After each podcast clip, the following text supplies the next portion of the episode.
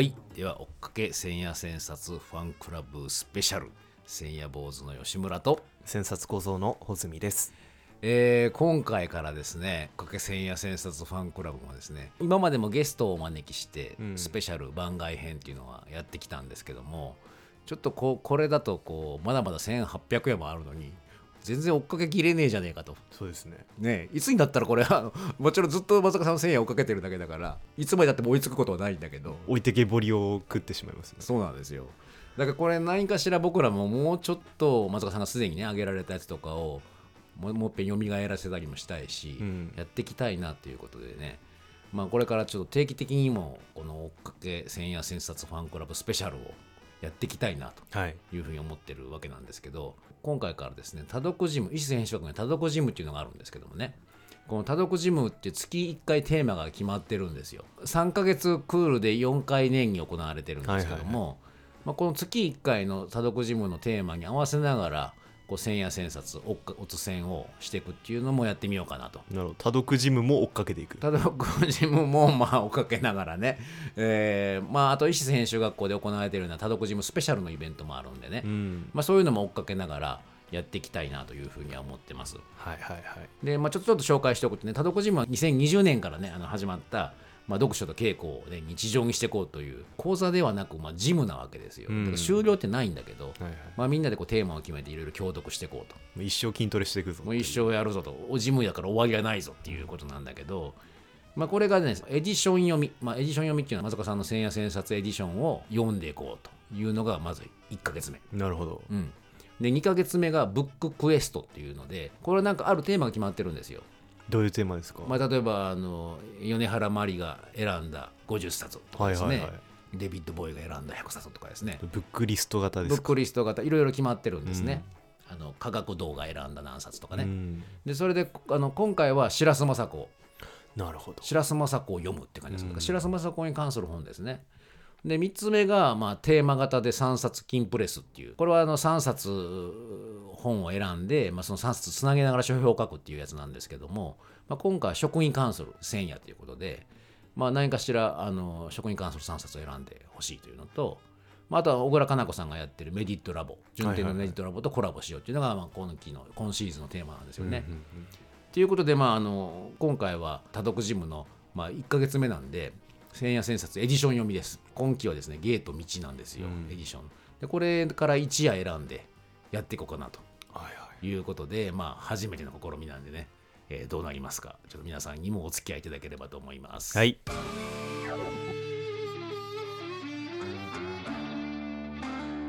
千夜千冊ファンクラブ。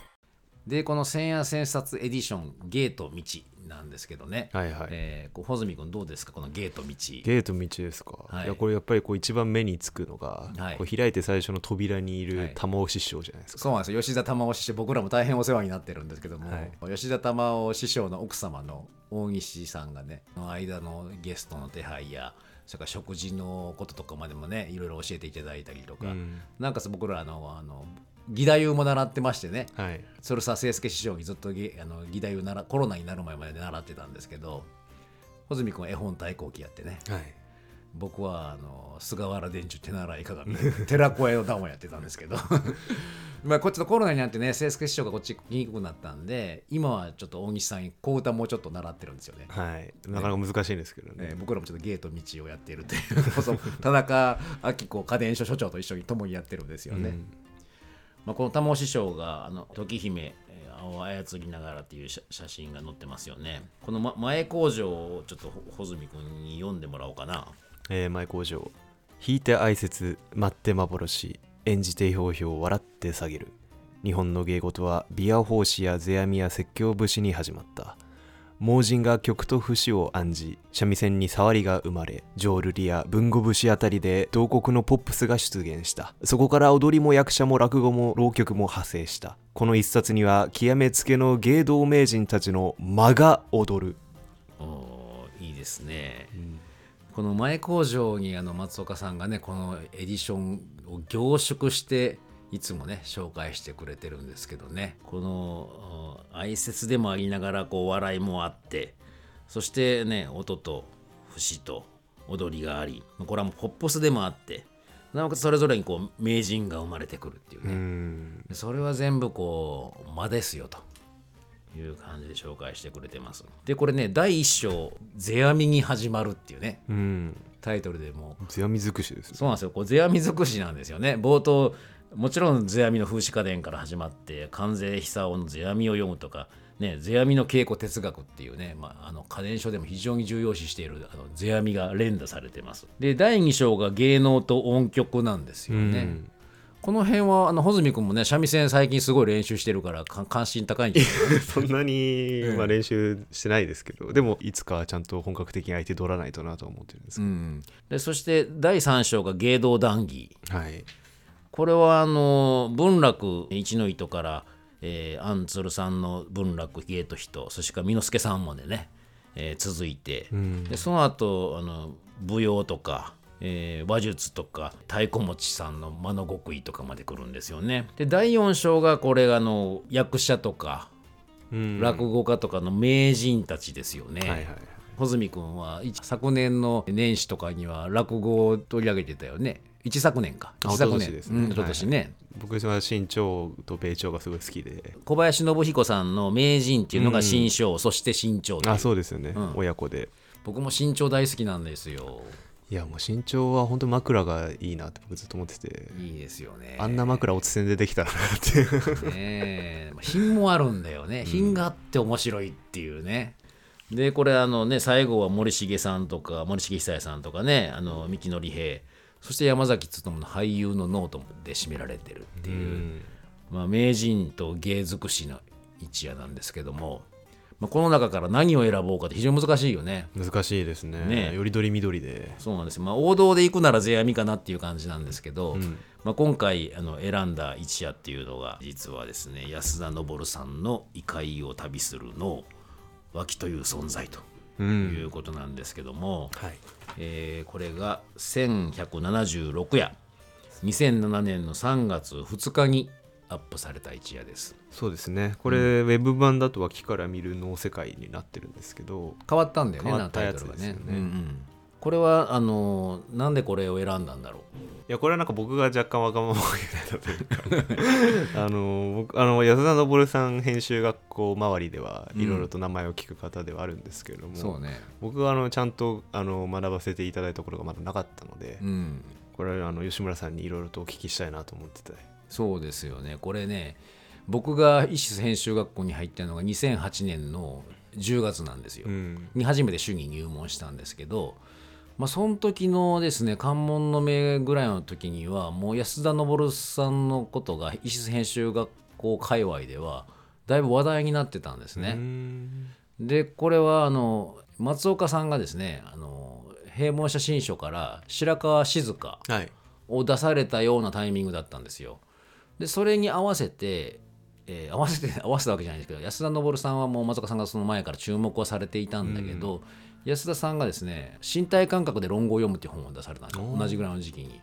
でこれが白川辞書的な読みも論語の中の漢字一個一個についても解説されてるような本で、うんまあ、関門の目でも売られてたんじゃないかな本が。うん、でそれでこう一時期編集学校界隈で安田さんの名前を何度も聞くっていうことがあったんですね。僕はね安田さんがねあの寺子屋をやられてるんです恵比寿で、あそうなんですか、ね、やっぱ広尾か。広尾のお寺でね寺子屋をされてるんですよ。うん。まあそれはいろいろ能の歌いを教えたりとかあの、まあ、漢字の語源につつながるようなことも、えーそれについて安田さんがいろいろ解説されたりとか。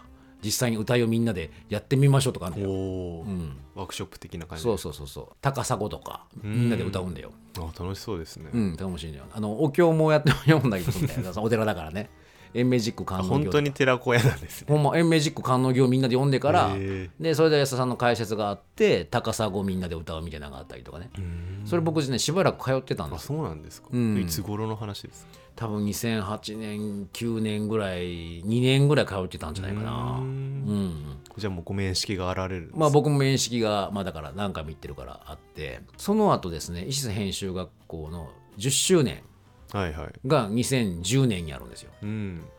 2010年の9月ですかね。それが僕がリオを終えた、6リオを終えたタイミングで、でその時にまた石選手の関門の命に安田昇さんを松岡さん呼ばれたんですよ。あ10周年記念で。10周年記念で。で10周年記念ではその時は町田光さんとかね、まあ、あの金子育代さんとか田中裕子さんとかうん。たくさんゲストも呼ばれてね TRC の幹事長のえー石井さんとかも呼ばれたかな。たくさん呼ばれたんだけど安田昇さんはあのその中でねあの第千夜千夜千冊の第千夜良寛全集。うん。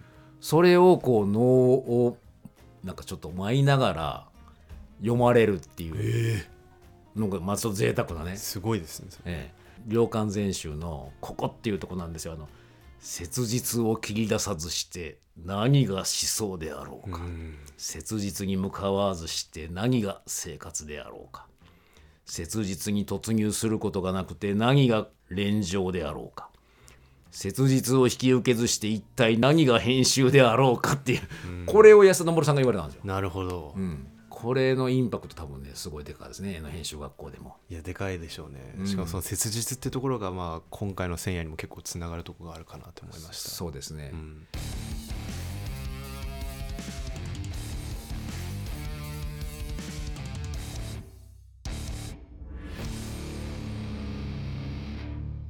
でこのまあ千夜千冊異界を旅する能なんですけどやはり何と言ってもキーワードはこう脇とうんいうことですよね。穂積君は能は見たことがある？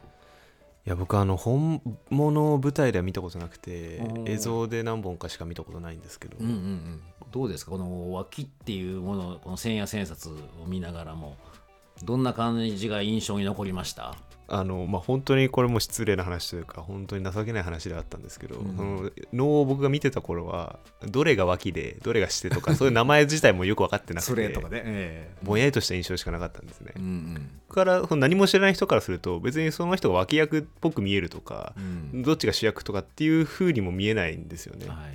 なのであそういう役割だったんだっていう風にこううん。逆にすんなり入れたんですけど、脇。なるほどなるほどそうですよね。脇というのはあの面をしてないね。うん。下面の、えー人が最初に出てきてでそれがまあこういろいろその場の状況とかを歌って待っているうちに、えー松坂の方から、えーずーっとしてが面をつけたしてが現れてくるんですよね。でこの能には脇にしか見えない世界があるんだというところがまあ千夜千冊エディションの62ページぐらいからね書かれてるんですけれども、うんこの見えない世界というのは一言で言えば異界だというふうにも紹介されています。はいはいこれあの本当に虚にいて実を動かすべしっていうねあの松岡さんが昨年はずっと芭蕉の一句で強調されていたような、まあ、まさにこう虚の世界にいるしてをこう明らかにしていくっていうね、うんそういう感じの仕立てにはなってるんですよね。まあ、この脇は不可視の存在を観客に知らせる能力のあるものなのだと。で神谷霊はずっとそこにいたのかもしれないが、まあ、見えないんだよね。うんで脇にはそうした異界とのミスティックワールドをたどれる能力があるというふうにあの紹介されてますよね。いやこれはなんか非常にこう編集においても、うんもう示唆的な文だなと思ったんですよ、はいつまりもうすでに現れているんだけれども、うんそれを普通の目で持ったらうん。アーティキュレートできないものってあるじゃないですか、うん。例えばこの時代の様相であるとか,、そうですね。なんかそういう現れているものを表すっていうのがうん。編集がやろうとしてることだと思うんですけど、そうですね。表す能力がある。うん。見せる能力がある、プレゼンテーションする能力があるっていうのがこの脇の役割だなというふうに感じました。そうですね。このな脇のことを分けるっていうね感じにもしてくれてるしラストでもこう分けると分かるみたいな言葉がねあの書いてくれていますけどこう脇っていうのがこうアーティスト的でもありいつも見えないものを見えるようにするっていう意味ではそうでもあるし、まあ、媒介者でもあって、まあ、編集者でもあるっていう、うん。そういう感じしますよね。そうですよね、うん。その情報を区別するというか、うん。アーティキュレートする人っていう。う、ん、でこの指定の方は大体こうず残念なものなんだよね 無念を残していったようなものなんだよなこれ大体、隅田川だったら子供を失った母だったり、はいはい。まああの小町追い追いさらばれた小町であったり、まあ、逆に深町の少々であったりとか成平を思そうような女性であったりとか、まあ、いろいろですよね。うん。うん。何かしらこここの世になんか念を残してるんですよね。そんかこのように念を残すっていうことってうん。ある種イメージの話として語りやすいかなと思うんですよね。はい。つまりこのなんかかつてイメージしていたものがあってとか誰か夢見たものがあって、うん。それが実現できなかったから残念っていうものになるわけじゃないですか、うんつまりイメージがこうマネージしきれなかったというか、うん。編集学校風に言うと、まあそうですね。でもなんかその残っているイメージの残滓をあ脇が汲み取って、うん。またこうしてがそれを胸を晴らすかのようにま舞を舞っていくわけじゃないですか。そうですね。アンビルドの建てられなかった建築をこう再度こう建てていくというかなんかそういう感じの割と尊いニュアンスを僕は感じたんですけど、いや本当そう思いますよ。僕はだからその今脇のことをアーティスト的でもありエディター的でもあると言ったけども、まあうん。まあプロデューサー的でもありうん。だから松岡さんのやってることって非常に脇的だよね。いやそうですよね、うん、何かしらこうみんなが見見ようとしてないものとかを表に出してきて、まあ、この千夜千冊でやってることとかもそういうことじゃない、うん。だからもうままさに何かを、えー見えるような状態にしていくということがこの脇をがやろうとしてることなのかなとは思うんですよね。うんでまあよくね一方でねあの石津編集学校なんかでも師範代っていうのは脇なんだとかって言うんですよ。ほつまりじゃあ学習は何かちょっと指定になっちゃうんだよね。う 残念を持ってるだから多分ね多分そうなんだよだから残念を本当は持ってる残念って何かっていうと本来持っている編集力っていうのを出せない、ああなるほど。うん、ううずうずしてるんです本当は出したくてわだかまってわだかまってる。念が残ってるん。ですよ、本当は。でそれを編集稽古っていうのを通して生き生きとした編集力を師範剤が応答したり指南することによって引き出してくる。うん。でそうするとしてはですねその念を浄化されながら編集力を自在に出しながら舞い始めると。ということでよくあの、えー師範代は脇なんじゃないかという言われ方しますね。じゃあ師範は何なんだっていうね。確かに。もう貢献ですよ。おお だから師範は脇じゃないんでね。待ってないんだけどこう何かがあった時にはこう見てるっていうね。そういう感じの役なんじゃないかなというふうに思いますね。サ。ブスチなんですね。うん、でまたさあのこう指定はさこう面をつけてんじゃん。うん。だから最初わかんないんだよ誰か。これも面白いんですよ。共通点があるんだよ。あ編集学校と編集学校ってあのネット上の教室に入れられて名前しかわかんないから、うん。何歳かもわかんないし、はいはい。職業もわかんないしどこに住んでるかもわかんないんだよね。この人はどっかの企業の社長かもしれないし単なるプータローかもしれないし もしかしたらあのねあのヤクザかもしれなければ大学教授かもしれないしわかんないんだよね。そうですよね。偽名でやってる可能性ありますからね。そうそうそうそう。で、これが何かしら徐々に見えてくるっていうのも、あの、複式無限能じゃないけれども、そういう面白さがあるなっていうふうには思いました。うん。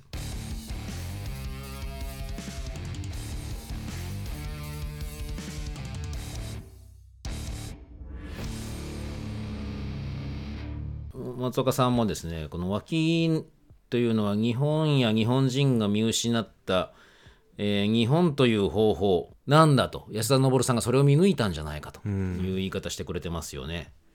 でこれに続いて松岡さんがですねあの68ページとかからこ詳しくこう1ページ使って書いていることってほとんど資本主義問題なんですね。そうですよね。うん。ちょっと詳しく説明していただいてもいいですか？はい、あのね日本若い日本人はほとんど自分探しをするようになってしまったと。うん。4 5 0代は価値を求めるようになってしまったで会社はもうあのポートフォリオからの負け犬から脱することを目指すようになった、まあ、そそればっかりじゃねえのということをまず松岡さんが書かれていて、まあなんか正解主義的な話ですよね。そうですね。でなおかつそのイデ行動イデオロギーは明日は今日よりも良くなるという進歩思想、うん。えー少なくとも右肩上がりに進んでいるんだとこれが産業革命と自由主義と民主主義のルールだということにになっちゃってるとうんいう、まあ、ほからポジティブシンキングですね。なんかしらきっとそれはポジティブな風に受け取ろうみたいな話なんですよね。でなぜ負けちゃいけないのか、だって勝った方がいいに決まってるだろうと。こんな理由にもならない規範がバカバカしいほど広まり、負け犬や負け組は蔑まれた。日本はこの辺りでかなりおかしくなってしまったと書いてくれてるんですけど、実実は僕もあの編集学校に入る前まではいろんな自己啓発とかに行ってたんですよね。ポジティブシンキングを。もうそうするとポジティブシンキングばっかりなんですよ、あの欧米型は。でも僕体調悪くなっちゃって、はいはい。何でもかんでもポジティブに考えなきゃいけないみたいな感じになるわけ、で自分の将来は右肩上がりになるってことを書かなきゃいけない雰囲気なのよ。きつ。めちゃめちゃきついめちゃめちゃきついですよねそれ。うん、でそれで体調悪くなっちゃってなんかもうあのやめてなんかもっと日本的な方法はないのかと探してた時にマイシス編集学を見つけたんですね。なるほど、ん。手張りとか書いてあるし。手張りだからいいだろうみたいなもう本当になんか何も考えずに入っちゃったんだけど。いやでもね結構今の話って、うん。この松岡さんちょっと前の線やで書かれていた、うん。ジョン・キーツのネガティブ・ケイパビリティうん。に通ずるとこあるなと思いましたね、なるほどなるほど。そこもあのポジティブ・ケイパビリティではなくてネガティブ・ケイパビリティであるっていうことをあそうですよね。言ってるじゃないですか。はいまあ、つまりこの負けた状態というか何か自分が追っている状態をどれだけ持続できるかってことを、うん。ネガティブ・ケイパビリティっていうのは重視してるんですけど、そうですよだからね簡単に勝ちとか、うん。答えとか自己実現ってことを言わないとか目指さないってことを、うん。キーツは重要視してたわけじゃないですか、うん。だから結構その日本という方法というかまあそもそもこの脇という方法は実はネガティブ・ケイパビリティなんじゃないかっていうふうな気もしてきました。そうだね。あの脳の本質は負けるとはどういうことかを問うところから始まってるって書いてるじゃない。うん。負けるってどういうことかっていうことなんですよね。結構負けるっていうことにして日本人ってあるよね、負ける側に対してなんかこう思いを馳せるみたいなのってあるでしょ、はいはい。これは何なんだろうってことなんだよね、うん。でねそこその続きがねこの人たち、まあ、今の時代もまさにそうですよね。炎上したりとか、まあ、ちょっとスキャンダルがあったりしたらもう出てこれない、うん。えー自分の力を過信して失敗してしまった者たち他人の恨みを買った者たち勇み足をした者たちまあいろいろいる。でこれを能は負けたとは解釈しなかった。うん。何かを追ったと解釈したそこに新たな再生があり得ることを歌ったと。いやこの新たな再生ですよねそうなんですよ。ある意味でルールのリセットっていう感じがするんですよ。リセットまではいかないかもしれないですけど、うん。あのまあ、僕はあの私事で教師ですけれども、まあ、しばしばこう倒れてしまうことがありまして。倒れてねあのいい感じでやってるかなと思ったらこう 2ヶ月入院してみたりとかね、う んまあでもなんかその度になんかやっぱりこう自己調整が入るというか、うん。なんか新しいスタイルを模索したりすることが多いんですよね。うん。まあそれがうまくいったりうまくいかなかったりするのはまあ当たり前なんですけれども、なんかそうすることによってこう新しいエディティングモデルを獲得していくことができたりとか、うん。っていうような感じがするんですけどどどうどうですか吉村さん？僕はもうあの人生をあのずっと負け続けてきてるというか何 何言ってんですか？もうあのひたすら負け続けてきた人生だったんですよねあのあの40ぐらいまではね。負けって何かっていうとその世界じゃいらないって言われてる感じに近いんですよ。はいはいはい。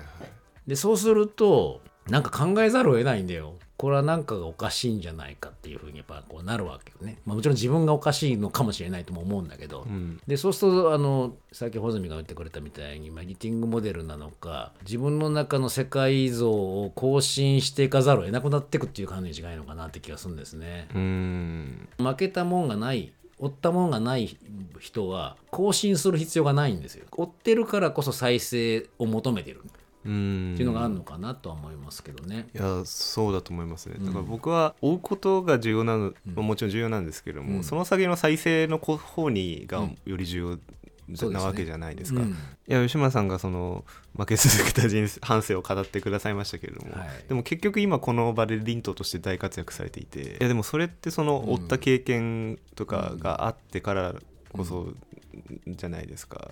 そうですね。あの僕この間読んでいたスーザン・ソンタクの,、はいあのラディカルな医師のスタイルズの一一せ一編にですねポルノグラフィー的想像力という編,、うん編があるんですね。はい。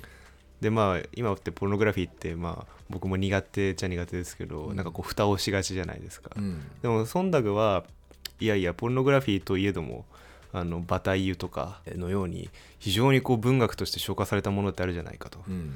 でそういうこのいびつな想像力にこそ受け皿をもたらすべきだろうというようなことを言ってるんですね。はい。まあ、吉村さんがいびつな想像力だとは言ってないですけどいびつです。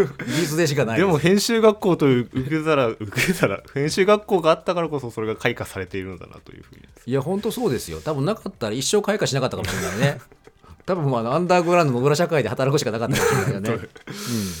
いやでもそういうような感じなんですかね。この、うん。まあここにこの鍵穴と鍵と鍵穴の話が出てきますけども、うん。千夜にはコードブレーカーだって言ってもいいよね。だからまあある人にとっては編集学校は非常に画期的な鍵になる可能性もあるということだと思大いいますね。にあるでしょうね。彼らが発揮できてないなんかこう消化できないねんっていうのはそれぞれの才能編集才能によって違うから。そうするとその脇がその人をよく見ないとダメなんだよね。うん。そうすることによってこうその人の編集消化が複式無限の的に起こってくるっていう前になってくるっていうことかなとは僕は思いますね。なるほど、うん。それこそがしての現れてる負を表していくっていうことなんですかね、そうですね。それが新たな新たな編集表リプレゼンテーションに変わっていく切り替わっていくっていうことかなというふうには思いますね。なるほど。うん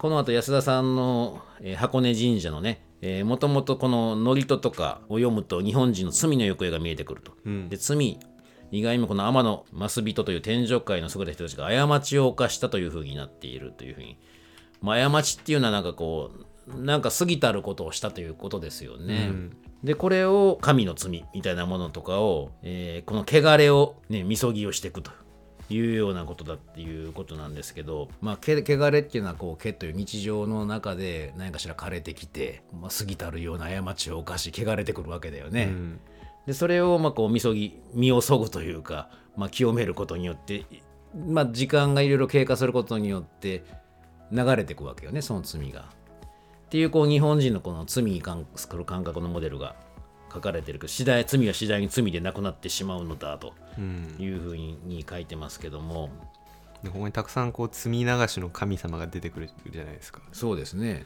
こんなにいたら希釈されるなっていうか、いろんななんかこう浄化フィルターを通ってるんだよな。めちゃめちゃ通ってるじゃないですか流れの速いセオリツ姫がまず行くんだよな。うんで、それを海に持ってて、海には早明津姫という女神がいて、飲み込むんだよな。うんで、今度は、伊吹殿氏の御事という、が根の国やそこの国で解き放つでしょ？うんで、さらに早さすら姫というさすらいの女神がその罪を持って流浪してくれるんだよ。うんこれはなんかいいね。この4人ぐらい姫がいたら、その罪も、の汚れも取れるからね。うんこれあれかな？例えばなあのここの紙に重ねるんだったらさ、はいなんかまるでこう流れの速いようなところに一旦なんか身を置いてで次にはなんかこう海のような母神のような包容力のあるところに身を置きでそして一旦根の国のような違う別世のところに身を置いてで最後はこうこういろいろこうもっと動きながら出てくるとかっていうことなのかね。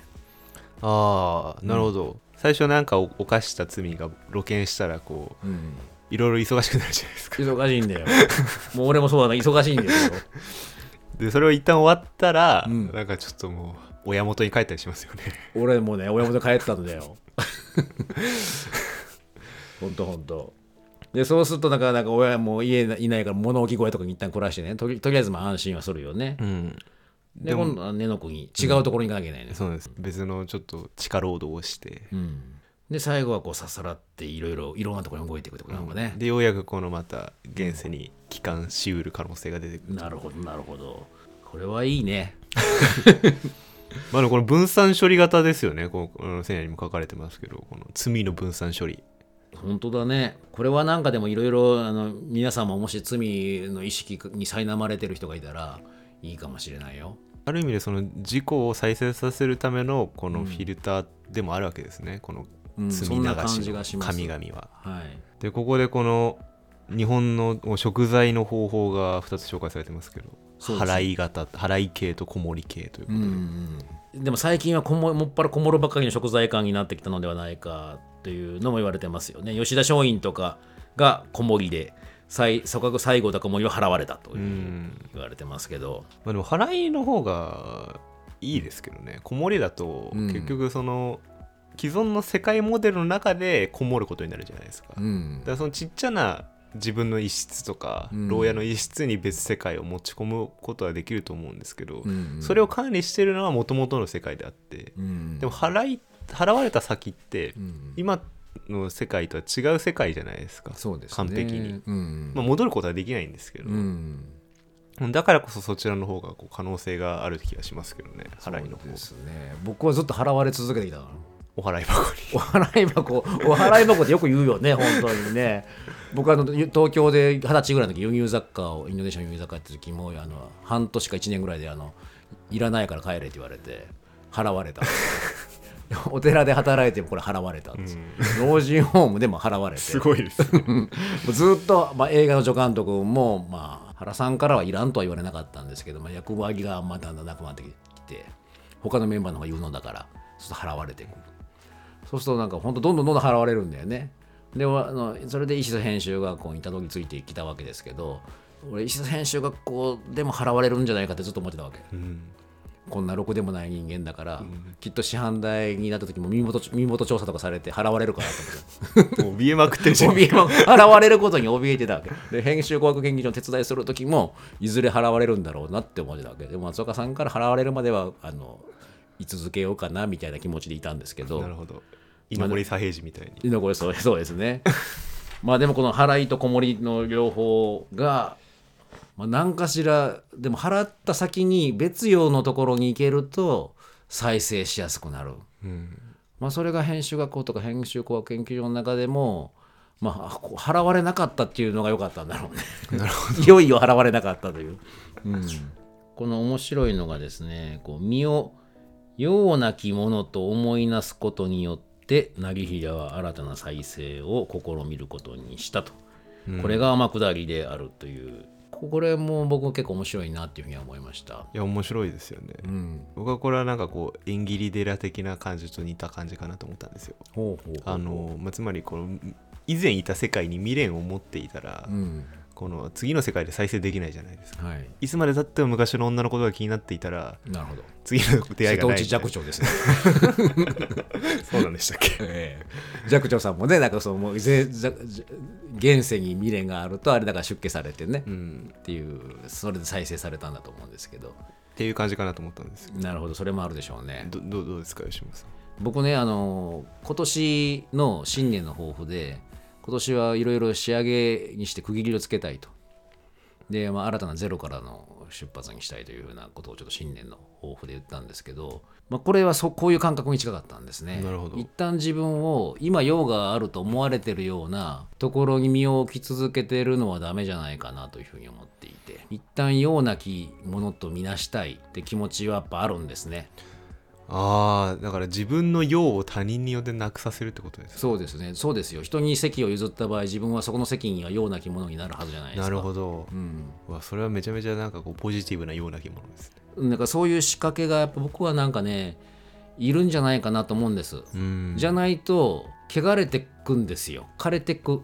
だからどっかでいろんな人が気づかないうちに汚れが起こっていって枯れていくのではなく自らをような着物にして新たな再生を自分自身で試みる必要があるんじゃないかなと。うん。今までやってるようなスタイルとか自分があるような立場っていうものをどっかで自分じゃない人に席を譲るような着物にしていかなければそこにしがみつくようなことにならないかねっていううん気がしてます。いやそれはなんかうんすごいいろいろな考え方を超えてる考え方だと思いましたね。うん、なんか最近のこのサブカルチャーというか、はい。まあ、アニメとかの会話だと異世界転生って流行ってるじゃないですか。流行ってますね。すごくいっぱいありますね。それってこう現世で、まあ、ような着物とみなされたニートとか、うん。なんかすごいブラック企業で働いてるような社員とかが、うん。なんか急に事故に遭って、うん。で死んだと思ったら別のなんかすごいファンタジーの世界で大活躍するようなうん。冒険譚が始まるぜみたいな話なんですけど、はいこれってもう外部からような着物にされてる人たちが転生していくって話じゃないですか、うん、結構そうですね。結局そうなるんですね。うん。うん。でもなんか吉村さんのこの転生モデルって、はい。自らこう退場していくというかそうですね。自らような着物になることによって自分はまた新たな場にさすらうことができるしそうですね。で積極的無用モデルですよねそれがなんかこうこれからは必要かなと思うんです。じゃないとなんか毎回犯罪を犯していらないものになる必要が出てきちゃうから、うん確かに。まあでももしその今自分がような着物になっていいような状態の人とかはもう積極的になりながら再生をする方が僕はいいんじゃないかなと思いますけどね巡り巡ってそちらの方が周りに新たな再生するエネルギーをもたらすことができるっていうことではないかなというふうに感じてますけどね。でこれなんか最後の最後の方にははい。またこう間の話に戻るんですけど千夜千冊は。はい。まあ、生と死の間をどう見せるかとか、うん。我々がどの間にいるかということを鮮烈に安田さんは突きつけてきたということを松岡さん書いてくださってるんですけどはいで、まあ、その後にまあ教会に立つものの可能性ということを、まあ、翌日話し込んだということが書かれてるんですね。うん。僕この教会に立つものの可能性っていうところを読んで、まあ、この線や全体を通してちょっと感じたところがありましてはい。それがなんか僕が去年ぐらいから何回かおつせんでも出している今福龍太さんの「おハーフブリード」という本があるんですけど、うん。まあ、それはなんかずっとメキシコ人のアイデンティティについて書いてる本なんですね。うん今の現代のメキシコ人って、まあ、かつてその今メキシコと呼ばれているところに住んでいたネイティブアメリカンの人たちと侵略者であるスペイン人とが根結してできた存在じゃないですか、うん。こう資源的レイプっていうふうにうん。今福さん書いてるんですけど、はい。何かそれこそ追ってるわけですよね、うん。罪と呼ばれるものがそこにはあって、鮮烈な何かの間によって生じた民族だっていう考え方があるんですよ、うん。で非常にこう民族アイデンティティとしてはフラジャイルなものになっているんですけれどもだからこそ新しい今福さんとか松岡さん風に言うとクレオールなうん。民族意識とか生まれやすいと思うんですけど、うん。で僕はなんかこれがかなりこう現代の日本の文化にとっても言えるんじゃないかなってずっと思ってたんですよ。うん。欧米化されすぎていて。なるほど日本的なるものって求めようと思ってもうん。なかなか見つからないんですよね。そうですね。あのあの千夜千冊アレックス・カーさんの千夜千冊の中で、うん。アレックス・カーがもう日本に諦めたみたいな話が出てくるんですけど。そうね。あの犬と鬼なんかもまあ非常にあの、えー風景とかも失われたような日本のことが描かれてますけどねアレックス・カーさんの、はいだからその純潔の日本文化とか、うんその古き良きものみたいなものを求めるのってもうかなり難しいかなとは思ってるんですけど、でもだからこそ僕は反純潔の日本文化というものをこう現代なりにどうやって再生させていった方がいいかっていうことは結構考えるんですけどそれはとても重要なテーマですよね。うんうんそこでこの脇的な視点っていうのがこううん非常にこう示唆に富んでるなと思ったんですね。あるわけですよすでに日本の中にも。うん今まだ現れていないですけれども、うんうん。日本的なものを受け継いでいるものというのは絶対あるはずで、うん。それをどうやって表していくかがもう僕らの世代の責任かなというふうに思ってるんですけど、うんいやこれはとてもあの今大きなことを言ってくれたかなとは思うんですよね。うん。つまりもうもしかしたら日本自体が払われたりとか、うん。まあ、こもったりしてるようなもんかもしれないですよね。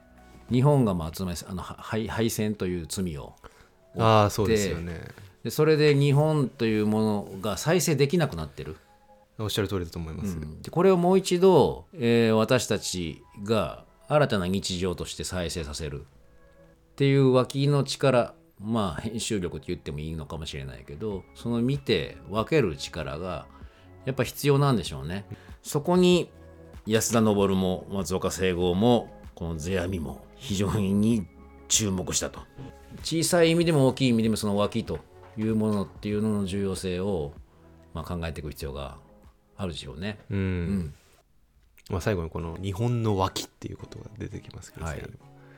まあ、この千夜が書かれた当時2007年には、うん。まあ、鶴岡八幡宮のどこかには日本の脇がいてこういうと格別な会を催してくれたってことを松岡さん書いてるんですね、はいまあ、そういう脇になれるかどうかがうん。かなりかかってきてるなというふうに感じておりますけれども、うんなのでこの千夜千冊の脇の発言としてはですね。ねそうだよねこうまだまだあの脇の力不足かもしれないけれども。脇が甘いかもしれません脇も甘いけれども脇の甘さも見せつつこのおつせんもね千夜千冊の脇として、えー今年もね進んでいきたいと思いますね。はい。はい。では、えー今日もありがとうございました。ありがとうございました